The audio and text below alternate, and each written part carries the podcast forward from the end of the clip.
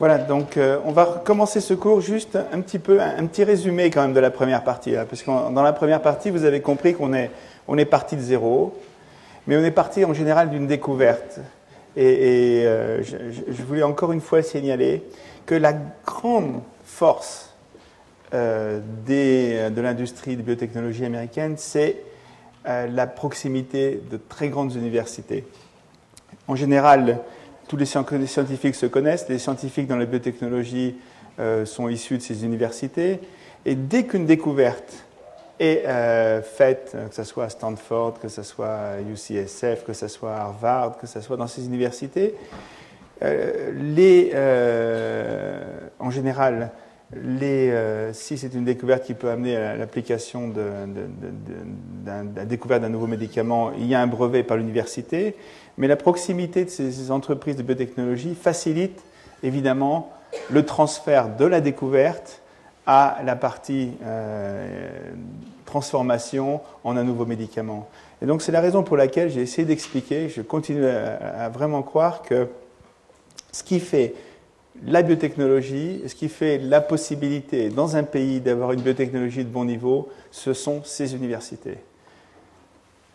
Tant qu'il n'y aura pas, euh, à mon avis, d'universités comparables aux universités telles que Stanford dans le domaine de, la biologie, au point de vue taille, au point de vue euh, masse critique, il sera très difficile euh, pour n'importe quel pays d'être compétitif dans le domaine de la biotechnologie. Donc, lorsqu'on me demande toujours comment est-ce qu'on peut améliorer, euh, comment est-ce qu'on peut avoir de la création d'entreprises de biotechnologie, je réponds toujours, c'est pas en injectant de l'argent dans de nouvelles sociétés, c'est certainement en améliorant, si c'est possible, la qualité et par tous les moyens. Hein. C'est pas uniquement, c'est pas l'argent, l'organisation, les possibilités, la régulation, en améliorant la qualité de l'université. Je crois que je vous espère que vous avez compris que l'idée initiale, c'est cette idée qui va aboutir à la création euh, d'un médicament. Donc dans cette première partie, on a à peu près, disons, décrit une période qui va durer 3-4 ans, qui est la période du début de la compréhension euh, du mécanisme d'action à euh, la sélection de deux ou trois produits qui vont être cette fois-ci développés. On a décidé que ces produits avaient toutes les propriétés requises pour devenir un médicament et on a décidé de euh, les transformer vraiment cette fois-ci en un médicament qui va pouvoir être utilisé chez l'homme. Ce sera le prochain cours, le développement clinique. Mais cette fois-ci, je vais essayer de partir dans cette deuxième partie du cours de qu'est-ce qu'il est nécessaire euh, pour transformer ce produit sélectionné en un médicament. Donc, euh, quels sont ces éléments qu'il va falloir regarder? Alors, la sécurité d'utilisation est évidemment essentielle. Et euh, souvent, les gens confondent euh, la notion de sécurité d'utilisation et de toxicologie. La sécurité d'utilisation, ce sont les tests qui sont faits chez l'animal à des doses proches des doses euh, qui vont être utilisées plus tard. La toxicologie, je vais en revenir plus tard, ce sont des tests faits avec des doses qui peuvent être 20 fois, 30 fois, 40 fois ou 100 fois supérieures aux doses qui vont être utilisées chez l'homme. Ils ont un but très différent. La sécurité d'utilisation va nous donner une idée de qu'est-ce qui va se passer aux doses euh, humaines, quels sont les effets secondaires, mais les effets secondaires euh, qui vont être relevants, euh, ou disons qui vont être importants pour l'utilisation de ce produit. La toxicologie va avoir un but souvent différent en utilisant des doses 30 fois ou 100 fois euh, supérieures, en fait, on est obligé d'utiliser, de façon régulatoire, on est obligé d'utiliser les doses qui vont donner les premiers effets toxiques. Mais grâce à cette augmentation des doses, on peut détecter les premiers signes à observer chez l'homme lorsqu'on va utiliser chez l'homme. Par exemple, si lors de la toxicologie, euh, le premier signe de toxicité que l'on observe chez l'animal est cardiaque, lors des essais cliniques, on sait que la première chance d'avoir un effet secondaire va être un effet euh, cardiaque. On est obligé de regarder tous les effets secondaires, évidemment, mais on va particulièrement euh, s'intéresser. à cette toxicité cardiaque. Mais ce n'est pas parce que chez cet animal, on a observé une toxicité cardiaque qu'on va avoir cette même toxicité aux doses, qui sont les doses bien inférieures aux doses utilisées aux toxicologies qu'on va utiliser en, en, pharmacologie euh, humaine, ou disons en utilisant ce produit euh, chez l'homme. Donc bien différencier la sécurité d'utilisation de la toxicologie. Il va falloir caractériser la pharmacocinétique, savoir si ce produit est éliminé de façon rapide, euh, lente, ce qu'on appelle sa demi-vie, c'est-à-dire le temps dans lequel sa concentration dans le, dans le, plasma, dans le sang, va diminuer de moitié, qui est une bonne caractérisation de, de son de, ce qu'on appelle son temps de résidence dans le, dans le corps humain, et la façon dont ce produit va être éliminé. Est-ce que le produit est éliminé par le rein Il va être éliminé dans les urines? Est-ce qu'il est transformé en ce qu'on appelle des métabolites, c'est-à-dire des, produits euh, qui sont transformés par le foie, par exemple, ou, par, euh, euh, par exemple, la barrière à l'intestin peut aussi transformer certains produits. Est-ce que ce produit va être éliminé de façon intacte dans la bile? Donc toutes les façons dont ce produit va être éliminé et est-ce que ce produit peut par exemple s'accumuler euh, dans certains organes? On va euh, s'adresser à la galénique, c'est-à-dire à la forme dans laquelle ce produit doit être administré chez l'homme. Est-ce que si c'est un produit injectable, euh, quelle est la façon de par exemple conserver euh, ce produit, est-ce qu'il faut le mettre déjà dans une seringue? Est-ce qu'il faut le, mettre sous une forme lyophilisée qu'on va reconstituer avec de l'eau? Euh, quelle est la façon dont ce produit doit être conservé? Est-ce qu'il peut être conservé à la température normale? Est-ce qu'il faut le mettre dans un frigidaire? Est-ce qu'il faut être congelé? Combien de temps peut-il rester, par exemple, dehors? Donc, tous ces problèmes pratiques qui sont absolument essentiels.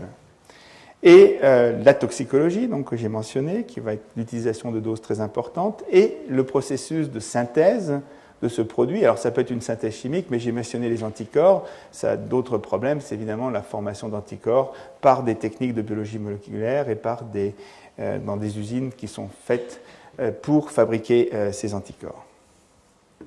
Alors, premièrement, la sécurité d'utilisation. Qu'est-ce que l'on va regarder? Première fois que le, biologiste va avoir ce produit, on va regarder des éléments simples.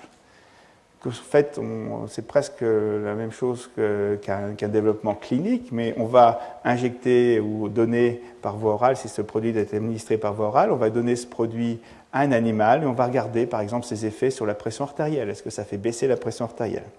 Est-ce que ça change le rythme cardiaque? Est-ce que ça augmente le rythme, ça baisse le rythme? Est-ce que ça a des effets sur l'électrocardiogramme qui seront indicateurs d'un risque d'arythmie? Est-ce que ce produit va avoir des effets sur la, qualité de contraction du euh, cœur, c'est-à-dire ce qu'on appelle la contractilité cardiaque? Est-ce qu'il va, par exemple, s'il diminue cette euh, possibilité de contraction du cœur, euh, risque de d'être cardiotoxique et par exemple d'entraîner des insuffisances cardiaques chez l'homme plus tard. Quels sont ces, effets sur le système nerveux central? Est-ce que l'animal ne va pas pouvoir conserver sa motricité normale, son éveil? Est-ce qu'il va dormir? Est-ce euh, est que le produit, par exemple, peut avoir des effets proconvulsifs? En particulier, on peut regarder s'il va donner des crises euh, d'épilepsie en combinaison avec certains autres produits toxiques est-ce que ce produit peut avoir une toxicité hépatique? Alors, on a des, tests qui permettent, par exemple, de mesurer, on met en contact ce produit avec euh, euh, certaines cellules hépatiques en, culture. Est-ce qu'il va avoir un effet sur l'élimination, sur la fonction rénale? Et on mesure donc, par exemple, chez des rats ou des chiens, la fonction du rein, et on donne évidemment des doses de produits, comme je dis, des doses qui vont être jusqu'à un maximum de 4-5 fois les doses qu'on attend euh, de donner chez euh, l'homme. Et puis, si on a une idée euh, d'une toxicité potentielle, on sait très bien, par exemple, que les, produits anticancéreux peuvent avoir une toxicité vis-à-vis des cellules de, la moelle qui produisent les cellules sanguines. On va particulièrement essayer de développer un modèle qui va se concentrer sur la toxicité sanguine d'un produit. Donc ça, ça constitue euh, la sécurité d'utilisation. Le métabolisme et la, pharmacocinétique est un élément aussi essentiel. Première chose, donc on regarde si on veut avoir un produit euh, qui est euh, absorbé par voie orale, on va regarder, donner le produit par la bouche et on va mesurer dans le sang l'apparition de ce produit et sa disparition, c'est-à-dire son élimination. Et on va caractériser par des euh, modèles mathématiques toute euh, cette phase, c'est-à-dire la phase d'absorption. On va essayer de savoir s'il est absorbé rapidement. Si on a un produit, par exemple, pour les maux de dents, euh, après le dentiste, on ne veut pas que le produit soit absorbé au bout de 4 heures. Parce que, évidemment, si quelqu'un a mal, il veut être soulagé tout de suite. Donc, il faut savoir si le produit va être absorbé rapidement. Euh, on va savoir s'il est euh, éliminé de façon lente.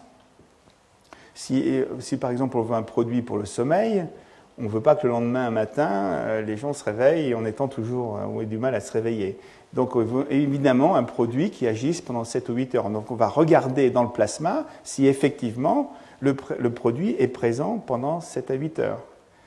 On va regarder sa rapidité d'élimination et on va regarder aussi si cette élimination peut être modifiée par d'autres produits, si donc il y a des possibilités d'interaction médicamenteuse. On va caractériser comment ce produit, s'il est métabolisé, c'est-à-dire s'il est transformé, en quel produit il est transformé. Parce qu'évidemment, il y a toujours un risque que ce produit soit transformé, parce que le produit peut être tout à fait euh, inoffensif, mais il est transformé, et c'est arrivé souvent, en un produit qu'on appelle un métabolite qui va être toxique. Donc, on a la charge, la société est responsable de détecter quels sont les métabolites qui sont fabriqués euh, dans le corps humain de savoir s'ils sont présents, en quelle quantité, et si éventuellement ils étaient toxiques. S'il est présent en très petite quantité, en général, euh, il n'est pas nécessaire de refaire une toxicologie, mais si euh, ce produit est présent en grande quantité, à ce moment-là, il faut être sûr que dans la toxicologie que l'on a faite, ce métabolite soit aussi présent dans l'espèce animale qui a été testée. Il faut donc s'adresser aux interactions, savoir si le produit peut interagir avec d'autres produits. Donc euh, aujourd'hui, on connaît assez bien quels sont les enzymes responsables euh, de la formation de métabolites, de la dégradation des produits. Et grâce, on, a, on, a, à disposition de, du, pharmacologue des tests qui permettent de savoir si ce produit agit, ce qu'on appelle interagit avec les cytochromes. Et on peut prévoir assez facilement in vitro si ce produit a des risques d'interaction médicamenteuse élevés. Donc ça, c'est quelque chose qu'il faut faire. Et par la suite, grâce à euh, euh, ces données de métabolisme et de pharmacocinétique, il est assez possible de prévoir quelle va être la dose qui va être utilisée chez l'homme. Car il existe beaucoup de modèles qui permettent, à partir des données chez le rat, chez le chien, chez le, singe, d'avoir une idée de quel va être le métabolisme chez l'homme. Il faut savoir que souvent, plus l'espèce animale, plus le poids corporel est important, moins l'élimination euh, d'un produit va être rapide. C'est-à-dire que chez une souris, un produit va être éliminé en une demi-heure et le même produit va être euh, éliminé en 12 heures ou 10 heures chez l'homme.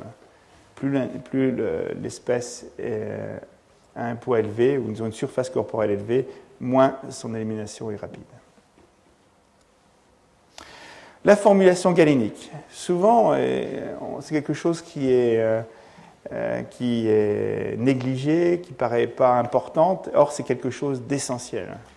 Il n'y a rien de pire que de faire des essais, soit chez l'animal, soit chez l'homme, et se rendre compte à la fin de ces essais que le produit qu'on a donné, il était déjà dégradé, ou que le produit il est resté collé sur les parois de la seringue dans laquelle on a administré, ou qu'il est resté collé sur, le, tube de la perfusion intraveineuse. Donc il faut être absolument certain de la qualité du produit, et ça ne veut pas dire uniquement euh, la qualité du produit, mais si on donne un produit en cancérologie qui va être injecté par voie intraveineuse, il faut être certain qu'il ne va pas rester, donc, comme j'ai mentionné, collé sur les sur les tubes, mais qui ne va pas interagir avec les autres produits donnés habituellement, qui ne va pas cristalliser lorsqu'il est par exemple donné avec une solution de glucose ou de mannitol qui va être donné chez ce malade.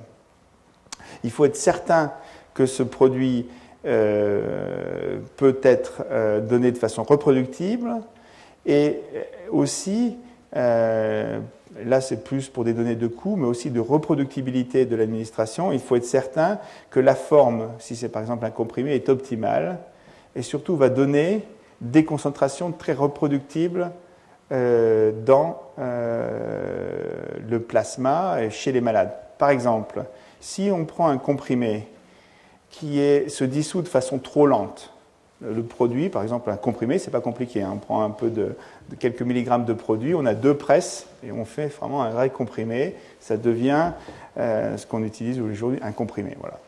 Et par exemple, suivant la force euh, de, la, presse, on va pouvoir avoir des comprimés qui se dissolvent rapidement. Si, si on ne presse pas trop fort, et si on presse plus fort, évidemment, le comprimé va se dissoudre de façon plus lente. Mais s'il se dissout de façon, par exemple, trop lente, et qu'il est absorbé uniquement au niveau de l'estomac, à ce moment-là, le comprimé va passer l'estomac et il ne sera plus absorbé. Donc vous voyez l'importance de la vitesse à laquelle, par exemple, va se dissoudre un produit. Ce sont des choses qui peuvent être absolument primordiales et qu'il faut absolument, euh, dont il faut absolument s'assurer de, de, la connaissance et puis surtout de la qualité. On fait euh, des tests avec ces formes galéniques, aussi in vivo, c'est-à-dire qu'on va prendre le comprimé, on va le tester par exemple chez un chien, on va voir si ces comprimés se comportent de la même façon euh, que, euh, que, par exemple une autre forme ou une gélule. Donc il est nécessaire de faire des tests aussi in vivo de pharmacocinétique pour s'assurer de la formulation galénique. Et puis, il faut savoir que euh, bon, la France est un pays tempéré, enfin, de plus en plus tempéré, parce que quand on voit l'hiver, mais euh, il y a des, évidemment des pays tropicaux, il y a des pays où il fait très chaud, donc il faut savoir quelle va être la stabilité du produit aux températures euh, qui vont être les températures dans certains pays tropicaux. Donc on fait des tests qu'on appelle de stabilité pendant un mois, on met des comprimés dans des chambres à différentes températures et les comprimés euh, que l'on donne aujourd'hui sont testés à 60 degrés euh, pendant deux ou trois mois. Donc pour pouvoir dire qu'un produit est stable, il ne faut pas uniquement le mettre dans une pièce à 20 degrés et y attendre six mois, il faut aussi pouvoir le mettre à 60 degrés pendant six mois. Après vient la toxicologie, et je ne veux pas rentrer dans le détail de la toxicologie, il faut savoir qu'il y a beaucoup d'aspects dans la toxicologie. Il y a une toxicologie, ce qu'on appelle aiguë, c'est-à-dire qu'on essaie de déterminer quelle va être la dose maximum que l'on peut donner chez un animal. C'est la dose qui va être toxique. C'est pour pouvoir savoir s'il y a une intoxication médicamenteuse chez un malade, si, ou s'il y a une tentative de suicide, en prenant une grande quantité de produits, quelle va être la dose qui va être létale et qui va euh, entraîner la mort. Il faut déterminer si ce produit va avoir des euh, risques pour euh, les enfants, c'est-à-dire ce qu'on appelle la tératologie.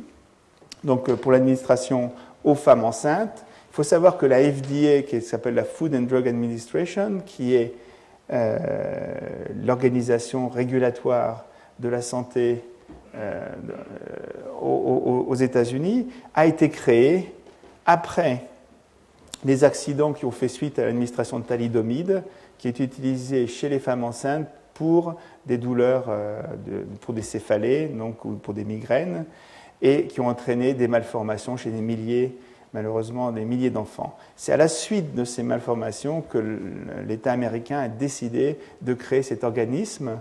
Et donc, euh, en fait, euh, comme beaucoup d'organismes de, régulation qui autorisent la mise sur le marché des produits, ont été euh, créés sont très sensibles aux problèmes de tératologie.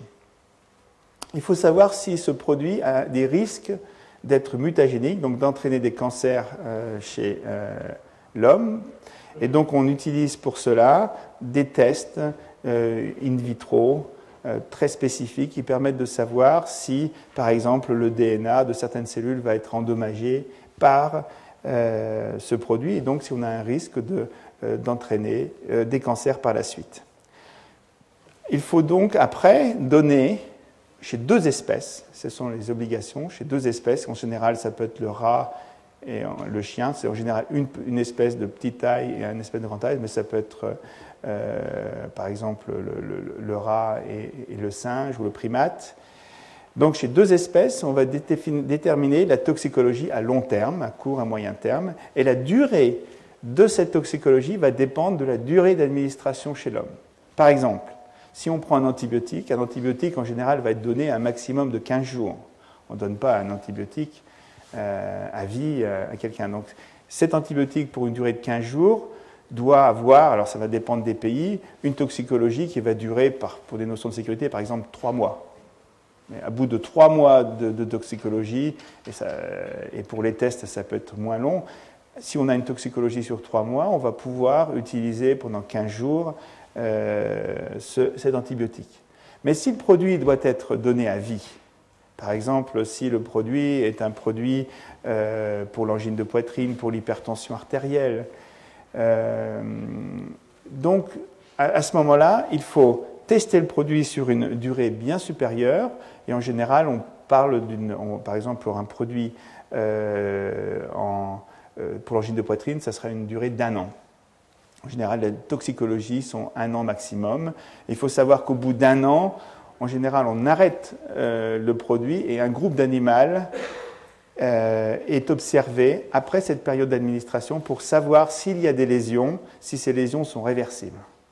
Parce que non seulement on doit décrire s'il y a des lésions qui apparaissent avec un produit, mais il faut savoir si ces lésions sont définitives ou si elles peuvent disparaître dès lors qu'on stoppe l'administration du produit.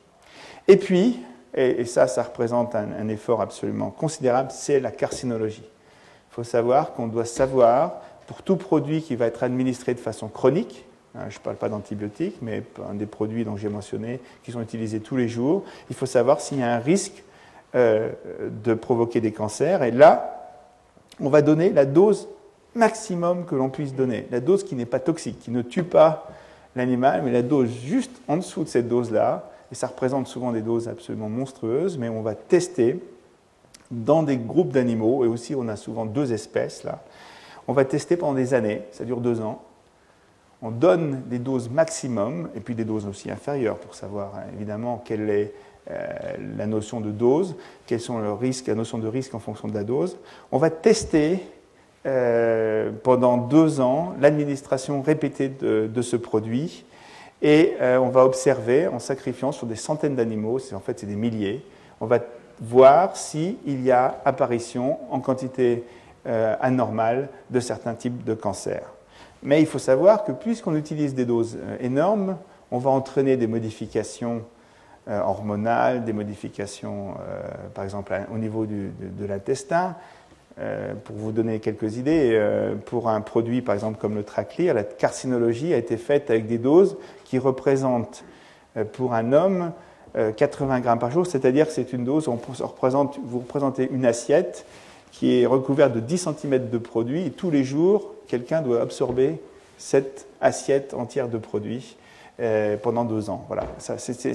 mais ça nous permet d'avoir une notion de sécurité, car si il n'y a pas d'apparition de, cancer à ces doses massives, évidemment le produit est très sûr. Et s'il y a apparition de cancer, il faut essayer de comprendre, euh, par exemple, si ces cancers sont dus uniquement à la question de la dose, et s'ils euh, vont pouvoir être un risque pour, euh, le, pour le malade. Alors, la toxicologie demande évidemment beaucoup d'expérience. il faut savoir que certaines espèces vont être très sensibles. Par exemple, si on prend les chiens, euh, les chiens vont être très sensibles à tous les médicaments qui ont un effet cardiovasculaire, parce que euh, euh, les chiens ont un, rythme cardiaque assez bas, ils ont une pression assez basse, et dès que l'on donne un médicament, ils ont tendance à faire des problèmes cardiovasculaires. Il faut savoir que chaque espèce a une toxicologie propre. Certaines espèces sont très susceptibles à l'inflammation. Il faut savoir qu'il y a certaines espèces qui sont très sensibles aux infections. Donc il faut interpréter ces données de toxicologie avec la connaissance, évidemment, de, euh, la toxicologie qui est euh, propre à chacune de ces espèces. Et, quelques notions sont à savoir. C'est-à-dire que tous les produits, évidemment, sont toxiques, puisque par définition, on doit faire une toxicologie jusqu'aux doses qui sont toxiques. Et il faut savoir que tout est une question de dose.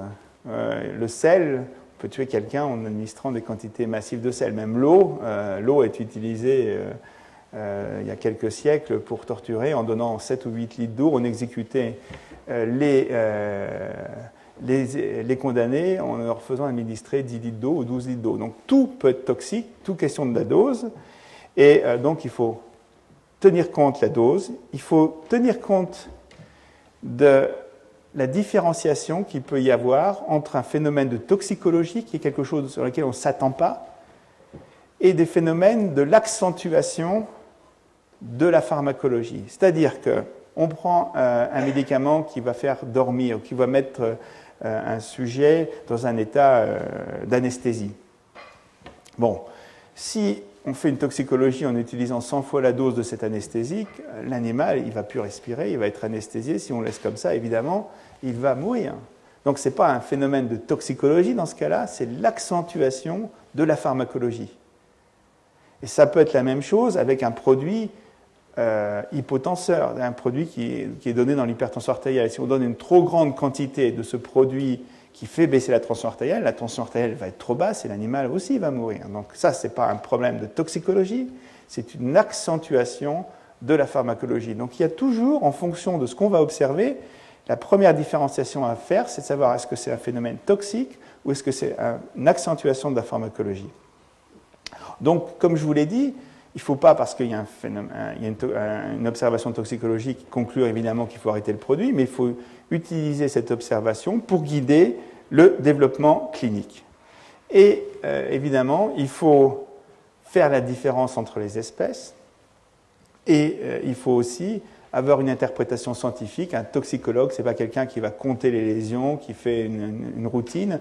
Un toxicologue, c'est un scientifique euh, qui doit utiliser toutes ses connaissances pour interpréter les observations qu'il fait. Alors, ce produit, il n'est pas toxique, on peut l'utiliser et il va pouvoir le fabriquer. Et euh, il faut le fabriquer à grande échelle, évidemment, euh, mais il faut le fabriquer de façon reproductible. Et évidemment, quand on le fabrique, il faut fabriquer un produit qui soit pur, parce que si ce produit il contient 1% ou 2% ou 3% d'une impureté, et puis par malchance ce produit, cette impureté est toxique, évidemment, on a le risque d'avoir une toxicologie qu'on n'aurait pas prévue euh, grâce à tous les tests qu'on vient de faire et mentionner. Donc la synthèse, vous vous rendez bien compte, est une synthèse qui doit être... Euh, il n'y a pas que la notion de coût, la notion de qualité est essentielle, et il y a des limites euh, bien déterminées de pureté, en dessous de laquelle un produit ne peut pas être mis sur le marché.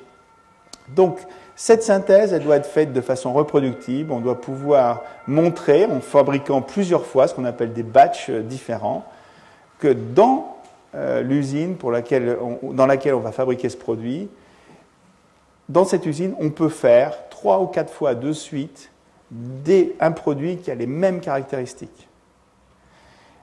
Et donc, il faut, avant de faire ça, optimiser les voies de synthèse, il faut identifier les impuretés, parce qu'il y en a toujours, mais en quantité euh, très minime. Il faut identifier, par exemple, les formes cristallines, euh, les racémisations, c'est-à-dire les différentes formes chimiques des produits. Et il faut avoir cette notion de reproductibilité et de qualité, euh, car évidemment, ces synthèses seront absolument auditées et les organismes qui vont autoriser euh, la mise sur le marché vont regarder que la société est capable de produire de façon reproductive ce produit. Et puis voilà, on a, euh, testé ce produit, on a euh, caractérisé sa toxicologie, on a fait les tests de, carcinologie, les tests in vitro, ce que j'ai mentionné ce matin dans la première partie du cours. On a caractérisé les possibilités euh, d'efficacité du produit, la façon dont il est éliminé. Et il faut, en tant que scientifique, à l'intérieur de la société, faire un résumé de toutes ces données et vraiment se poser la question, est-ce que ce produit va avoir un bénéfice? Est-ce que le risque qu'on a observé en toxicologie est compensé par un bénéfice bien plus important. Il n'y a jamais de risque zéro. Il y a toujours un risque de donner un nouveau produit, euh, chez, euh, de rentrer chez l'homme euh, avec un nouveau produit. il faut demander, mettre toutes ces données ensemble, on écrit un rapport et on décide de, de, soumettre ce rapport aux autorités pour commencer les études cliniques. Donc, on est arrivé maintenant au point où le produit peut être testé. Donc, euh, quand on regarde un petit peu la durée de temps, et après je vais citer, je vais montrer quelques exemples de découverte de produits. Vous voyez qu'on on a à peu près 3-4 ans pour la découverte du produit. Cette phase de développement dont j'ai mentionné, suivant, euh, euh, suivant les caractéristiques du produit, va durer un an et demi, deux ans évidemment, la carcinologie euh, peut euh, se faire en parallèle avec le développement clinique, mais euh, disons que le développement préclinique complet d'un produit va durer à peu près 4 ans. Donc on est en général 6-7 ans après le début d'un projet, on est à ce moment-là au stade où on va pouvoir entrer pour la première fois chez l'homme. Mais voilà, je voulais peut-être maintenant repartir sur trois exemples euh, qui sont, à mon avis, intéressants parce que ce sont des exemples que j'ai pris, euh, j'ai demandé euh, à des, chercheurs d'Actelion de, vous donner quelques indications sur trois projets qui, pardon, je dois, trois projets très différents. Le premier, c'était la découverte des endothéline antagonistes, et je vais être très simple pour chaque trois projets, mais pour montrer un petit peu quelques données qui vont vous illustrer ce, que je viens de parler, ce dont je viens de parler. Alors ça, ça représente le projet qui était fait euh, par mon épouse sur la découverte de ces antagonistes de l'anotéine qui sont donnés dans l'hypertension artérielle. Et la première chose, c'est euh, donc Martine a décidé de mettre un peu sur, euh, donner une lissée de temps. J'ai parlé souvent de la notion de temps qu'on oublie. Beaucoup de gens qui font de la biotechnologie oublient que ça prend du temps et, euh, et, ça vous donne une idée de, maintenant de ce qui s'est passé pour euh, le développement de ce produit, le Bosenta Neutraclear utilisé en hypertension artérielle pulmonaire. L'endothéline, qui est la découverte dont j'ai mentionné, a été faite en 1988. Euh, Martine et avec d'autres personnes qui sont maintenant chez Actelion, qui ont fondé Actelion, travaillaient depuis 87 sur déjà l'identification d'endothéline. Mais ça a été découvert en 88. La première publication qui a été faite sur le Bosentan, c'est en 1994, c'est-à-dire six ans après. Il faut savoir qu'on considère que c'est un record. Mais je vais parler de six ou sept ans, mais voilà. 94, la première publication. La première évidence en 1995 que ce produit pouvait marcher sur l'hypertension artérielle pulmonaire chez l'homme. Et à ce moment-là, euh, Roche avait décidé quand même d'arrêter. Mais bon, la première évidence, c'était en 95. Nous avons créé en 97 ou 98 euh. La première vraie étude randomisée avec une, taille suffisante de l'hypertension artérielle pulmonaire a été faite en 2001, la deuxième étude en 2002, et euh, le lancement euh, du produit a été fait, le, lancement du produit a été fait suivant les pays en 2001 et 2002. Et les, disons, grandes études qui ont, confirmé les effets de ce produit ont été faites maintenant en 2005. Mais disons que le premier lancement s'est fait donc, si on regarde 13 ans, en 2001, 13 ans après la découverte de l'endothéline. J'ai représenté ça parce que voilà comment on commence un projet. On était, une fois, Martine regarde une publication, c'était en 87, et euh, je me rappelle très bien d'ailleurs, et elle regarde et puis elle voit que dans euh, certaines cellules, puis certaines cellules de l'endothélium, c'est-à-dire ce qui est à l'intérieur, des à l'intérieur de tous les vaisseaux sanguins, secrète un produit vasoconstricteur, c'est-à-dire qui ferme les artères coronaires, très puissant. À ce moment-là, euh, Martine travaillait sur un projet complètement différent, qui était euh, le, le, tissue factor, mais qui était un, facteur procoagulant sécrété par les cellules endothéliales. Donc elle avait ces cellules endothéliales sous la main. Donc le lendemain, en ayant vu ce papier, elle dit c'est pas possible qu'un facteur soit aussi euh, constricteur, soit aussi puissant. Elle prend du milieu du liquide de médium et moi j'étais, j'avais euh, une autre, euh, un, autre partie du département, j'avais donc les tests qui permettaient de savoir dans mon laboratoire si le produit provoquer une constriction. Donc Martine est arrivé avec son, son, médium, et puis on a administré euh, ce produit euh, sur les. Ici, c'était des, des, aortes de rats, et on a vu cette constriction, je ne sais pas si vous voyez la deuxième partie, cette constriction fantastique, très importante, provoquée par ce, ce, médium. Donc on s'est dit, il y a quelque chose. C'était en 87, on ne connaissait pas l'endothéline. On s'est dit, c'est pas possible. Tout le monde est passé à côté de ce produit euh, depuis tant d'années. Euh, Qu'est-ce qui se passe? Donc, avec euh, Walter Fischig, un des cofondateurs d'Actelion, Martin a essayé d'identifier quel était ce produit. Et ils ont essayé de purifier. Alors l'idée qu'ils ont eue, c'est pour ça qu'ils n'ont pas été les premiers à décrire, c'est dire, puisque ce produit est fabriqué par des cellules humaines, on va aller dans toutes les récupérer des cordons ombilicaux pour pouvoir fabriquer en grande quantité. Et là, la biologie moléculaire n'était pas évidente. On n'avait pas ces phénomènes, on ne pouvait pas cloner, on n'avait pas la technique n'était pas chez Roche. C'était chez Genentech, mais à ce moment-là, la technologie n'était pas aussi développée. Donc à ce moment-là, elles se sont dit, on va euh, cultiver en grande quantité des cellules euh, endothéliales humaines et on va purifier ce produit avec la technologie classique. Euh, on va caractériser cette endothéline. Et pendant ce temps-là, des Japonais et le Japon avaient mis un énorme effort dans, une université.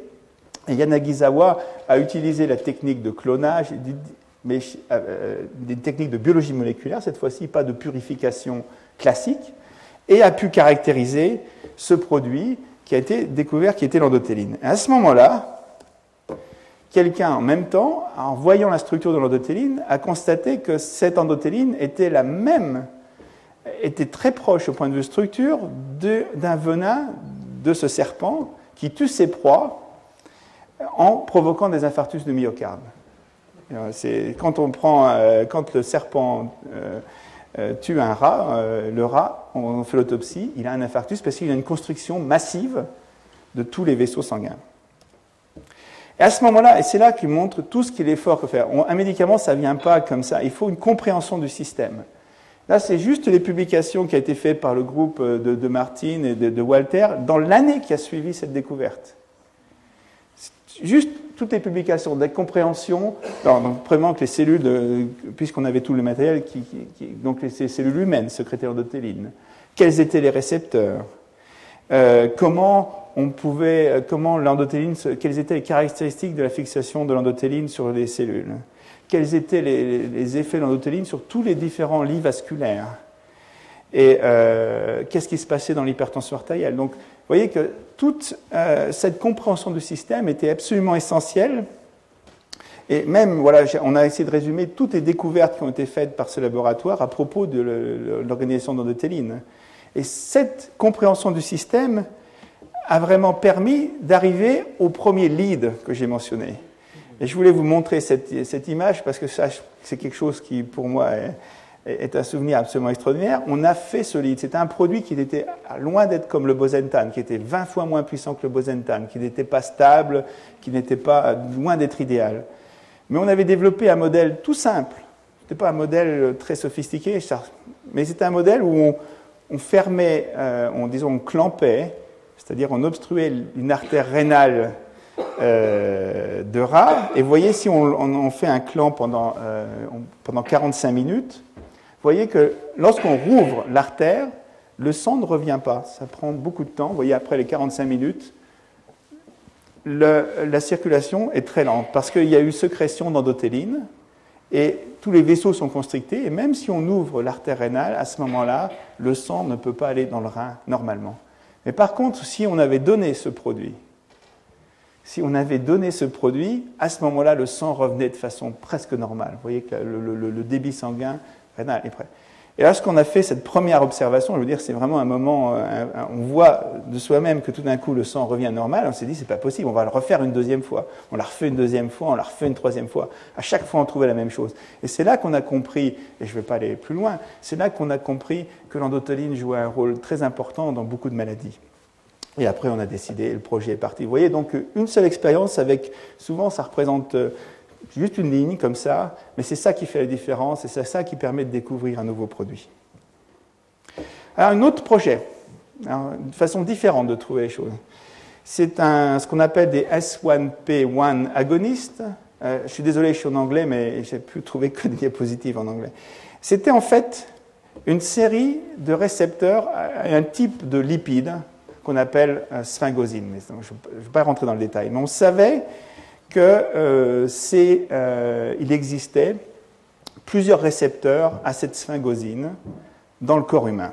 Et lorsqu'on a créé Actelion, euh, tout le monde, euh, on était très intéressé par ces récepteurs parce que ces récepteurs étaient sécrétés en grande quantité, été exprimés en grande quantité en cas de, cancer, par exemple. On avait vu que c'est euh, donc c'était pas des récepteurs qui semblaient jouer un rôle absolument essentiel euh, pour la, la, fonction normale, mais qui étaient par contre très importants dans les maladies. Donc, euh, plusieurs groupes, donc euh, un groupe de biologistes, on s'est dit, on va commencer à trouver des produits qui vont bloquer, je dis bien bloquer ces récepteurs, et grâce à ce blocage, on va prévenir, on pensait à ce moment-là, la formation de nouveaux vaisseaux pour, euh, ce sont ces nouveaux vaisseaux qui font, qui nourrissent les tumeurs, donc dans les cancers. Voilà, donc on commence, on fait des projets, on trouve des produits, et puis, alors là, tout à fait quelque chose d'inattendu, une publication dans Science euh, d'un groupe, alors c'était presque la même semaine, ça a été chez Novartis et, chez Merck, de la découverte qu'un médicament qui était un produit issu de, euh, un produit naturel qu'on appelait euh, FTY, qui s'appelle FTY, qui est un produit qui était un immunosuppresseur, qui était un successeur de la cyclosporine chez Novartis, dont on ne connaissait absolument pas le mécanisme d'action. C'est un produit découvert au Japon par Sankyo qui avait à peu près 10 ou 20 ans. Et on a découvert que euh, ce produit, en fait, il agissait en stimulant les récepteurs que nous, nous voulions bloquer. Alors là, c'était quelque chose, alors ça n'a rien à voir avec, euh, pour l'instant rien à voir avec le cancer, euh, mais c'était des produits qui empêchaient les lymphocytes, est ce que je vais décrire là, c'est-à-dire que c'est un produit qui empêche que les lymphocytes passent des ganglions, où ils, sont, euh, disons, ils, se multiplient, et qui passent, qu'ils aillent dans les organes pour euh, provoquer les réactions d'inflammation ou par exemple les réactions de rejet ou dans la sclérose en plaques, c'est eux, c'est lymphocytes qui vont être responsables des lésions qui vont entraîner les lésions de sclérose en plaques. Donc tout d'un coup, alors là c'est tout à fait quelque chose auquel on ne s'attend pas, on a un rôle de ces récepteurs auquel on n'avait absolument pas prévu. Mais par contre, on avait la chimie, et on s'est dit, bah, on cherchait des antagonistes, mais est-ce qu'on a des agonistes? Est-ce qu'on a des produits euh, qui vont être, qui vont avoir l'effet contraire, c'est-à-dire qui vont stimuler ces récepteurs? On voulait les inhiber. Est-ce que nous avons des produits? Et on a trouvé des produits qui étaient euh, très euh, puissants sur ces récepteurs. Et on a donc pu avoir des produits qui non seulement étaient puissants, mais nous avons pu trouver des produits qui étaient sélectifs, c'est-à-dire qui n'agissaient pas comme le FTY sur beaucoup de récepteurs, mais qui agissaient sur un récepteur qui était le S1P1 un des cinq récepteurs. Et évidemment, on s'est dit, mais est-ce que en, stimulant un seul des récepteurs, est-ce qu'on va pouvoir avoir le même effet? Oui. Voilà, je vous le montre rapidement. On peut avoir le même effet sur les lymphocytes. Et le gros avantage, on garde les effets sur l'inflammation, mais euh, on voit, contrairement aux produits de FTY, le fait qu'il ne stimule qu'un seul des récepteurs a beaucoup d'avantages sur les phénomènes d'effets secondaires qu'on a observés avec le FTY, par exemple de bradycardie euh, sévère, et aussi, grâce à, cette euh, nature chimique différente, nous avons ici un immunosuppresseur, un produit qui peut avoir une durée d'action très courte, car le FTY a une durée d'action, alors là c'est là que je parle de la pharmacocinétique, c'est une demi-vie du FTY est de 10 jours, donc euh, ça a une longue durée d'action, alors que la demi-vie de notre produit est de quelques heures. Donc on peut très bien aujourd'hui, grâce à ce produit, empêcher la formation, de, la migration de lymphocytes depuis les ganglions jusque dans le plasma, comme l'on veut, c'est-à-dire pendant quelques heures, on, arrête l'administration du produit, les lymphocytes vont revenir. Vous voyez donc, deuxième découverte d'un produit, complètement, je veux dire cette fois-ci, en travaillant sur un autre sujet, mais il faut s'adapter, on, a une autre, euh, on a une observation scientifique et il faut évidemment en tirer les conséquences.